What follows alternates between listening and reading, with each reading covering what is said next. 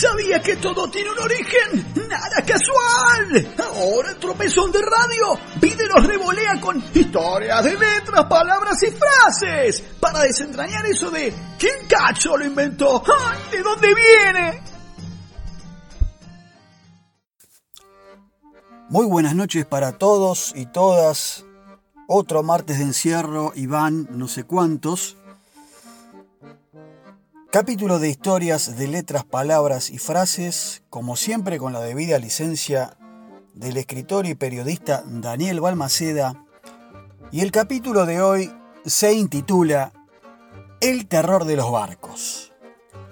Las bromas, sí, sí señores, estamos hablando del vocablo bromas, fueron una de las tantas complicaciones que soportaron los marinos de la edad antigua, la media y la moderna. Sí, pero ¿qué es la broma? La broma, señoras y señores, es un bichito, un pequeño molusco que con sus valvas carcomía en aquellas épocas la zona hundida de los cascos de madera de las mismas embarcaciones. Sí, por eso dijimos que es la broma y no que es una broma. Y que de manera figurada, entonces, ahora sí, con el paso del tiempo, se llamó broma a la gente molesta. Y mucho más adelante, siempre con el paso del tiempo, pasó a denominarse a todo tipo de chanzas, y acá sí, o burlas, que se le hacían a determinada persona. Hacerle una broma. Como quien dice, embromar al otro.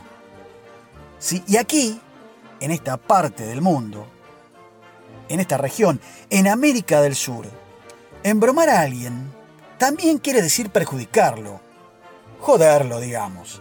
Asimismo, la palabra abrumada es la persona que siente que no soporta, obviamente, el peso de algo o de algún problema. Así como la nave que también hacía agua, medio que se hundía, porque había sido carcomida por las bromas, aquel bichito del principio, de este inicio de columna de martes, que tiene un nombre científico llamado Teredo navalis, más conocido como gusano de barco naval, es esa especie de almeja de agua salada o molusco bivalvo marino. ¿Eh? Atención, porque no muchos, no muchos sabían que hacer una broma, bromar a alguien viene entonces de este bicho, de este molusco parecido a la almeja, que es la famosa broma que se morfaba los cascos de madera de las embarcaciones allá por la edad antigua y las que sucedieran. Siguiendo entonces con otro de las cuestiones o de estos problemas de los pobladores del mundo marino, encontramos al torpedo, señores. ¿Qué es un torpedo? No hablamos del helado de frigor, no, por favor, esas cosas no, tampoco el tablero del auto. El torpedo es un pescado parecido a la raya. Ya estoy viendo mucha gente que en este momento va a googlear y va a buscar el torpedo a ver qué tipo de bicho es, dónde está la foto, que se desplaza con mucha rapidez y tiene una particularidad. El bicho te pega una patada, sí, te da una descarga, porque está electrificado. Quien mete mano entonces a un torpedo, a un torpedo de mar, automáticamente recibe una descarga eléctrica de hasta 220 voltios. 220 voltios, quise decir, que seguro lo van a dejar atontado por un buen rato. El nombre fue una ocurrencia latina, pero que tomó otro sentido en los años de la guerra de independencia norteamericana. Atención, ya que durante dicho conflicto, cuando la Armada Británica bloqueó los puertos de América, los yanquis fabricaron entonces unas precarias minas submarinas y que les llamaron torpedos, señores, sí, torpedos, y que era el conjunto del arma que transportaba dichas minas, más la nave que las remolcaba. El simbolismo entonces estaba claro. Si un barco tomaba contacto con ellos, estaba en problemas, como el famoso pez torpedo. Es decir, pasaba lo mismo que le ocurría a quien tocaba esa especie de raya. ¡Bum! Volaba por el aire. El sistema entonces fue perfeccionándose Y con la aparición de embarcaciones a vapor más pequeñas, como por ejemplo las lanchas, se ataba al torpedo un cabo largo, se avanzaba a velocidad para mantenerlo tensado y en determinado momento la lancha giraba, mientras los marinos soltaban el cabo que, por inercia, golpeaba en el casco del buque enemigo y entonces la nave contraria explotaba por el aire. A veces el impulso provocaba un impacto que hundía entonces al buque y también hundía a la misma lancha. En otras oportunidades no alcanzaba ese objetivo, así fue que varias décadas después, en 1900 y más, estamos hablando, cuando finalmente pudo dispararse a distancia, el torpedo entonces se convirtió en un arma muy poderosa y muy dañina. Todo esto se lo cuento fuera de toda broma. Para finalizar este martes de historias, de letras, palabras y frases, la oferta como siempre del cierre de columna, seguimos generosos, esta yapa del 2x1 y una frase que se usa para denotar que alguien en realidad no está apreciando como corresponde el grado de generosidad o delicadeza que uno le brinda. Vayan pensando la frase, apunta entonces a ese modismo que se aplica cuando se destinan objetos de mucho precio o se practican acciones generosas con personas que no saben realmente apreciarlas en su justo valor.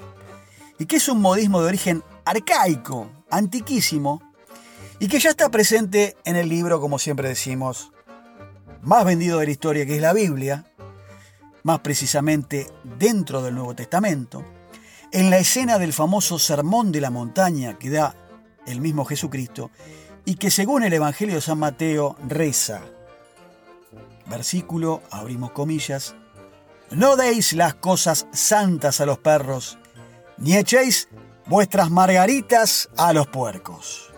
Aquí la frase. Por cierto, en la traducción de este pasaje bíblico, a veces se suele sustituir la palabra margaritas por perlas, ya que al entender que esta esta palabra es mucho más acorde al sentido de dicho texto bíblico y que además en aquellos tiempos se llamaba margarita, justamente a cierto tipo especial de engarce de las perlas. De ahí la frase que ya todos creo que entendemos de qué tratamos, que es, abrimos comillas, echar margaritas a los chanchos. Y la última del día de hoy, un poco en desuso, por ahí gente grande, si uno tiene relación se la puede llegar a escuchar, que es la frase en tiempos de Mari Castaña. Sí.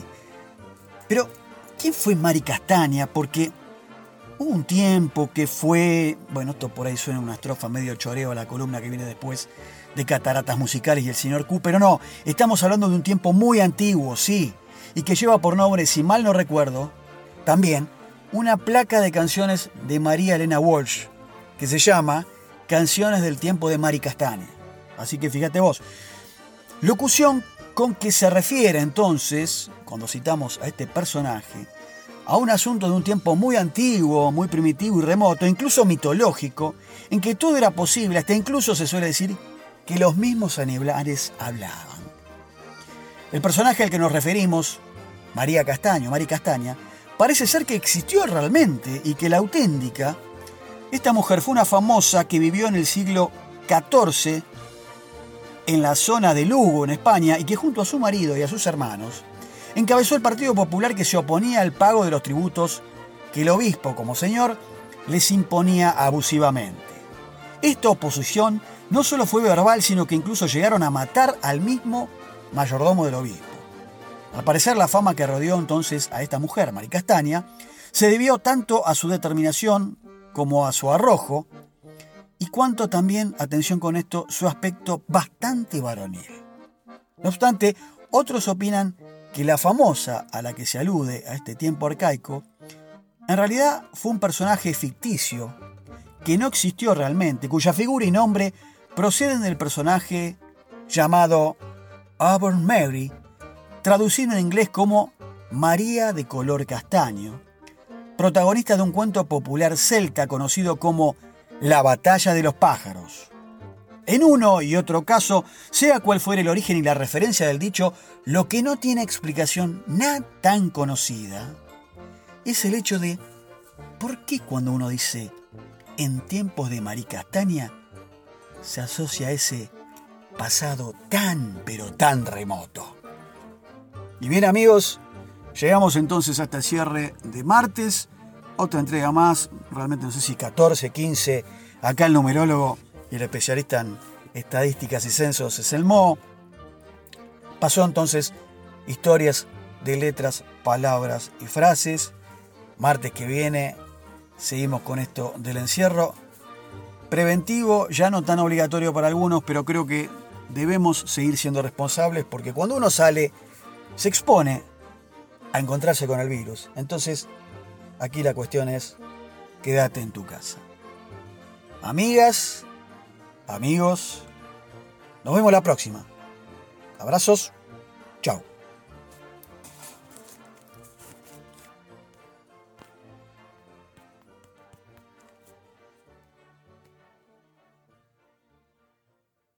Nada casual. Los martes en la Freeway, tropezón de radio. La tobillera del dial contra esos que buscan torcerte las cosas.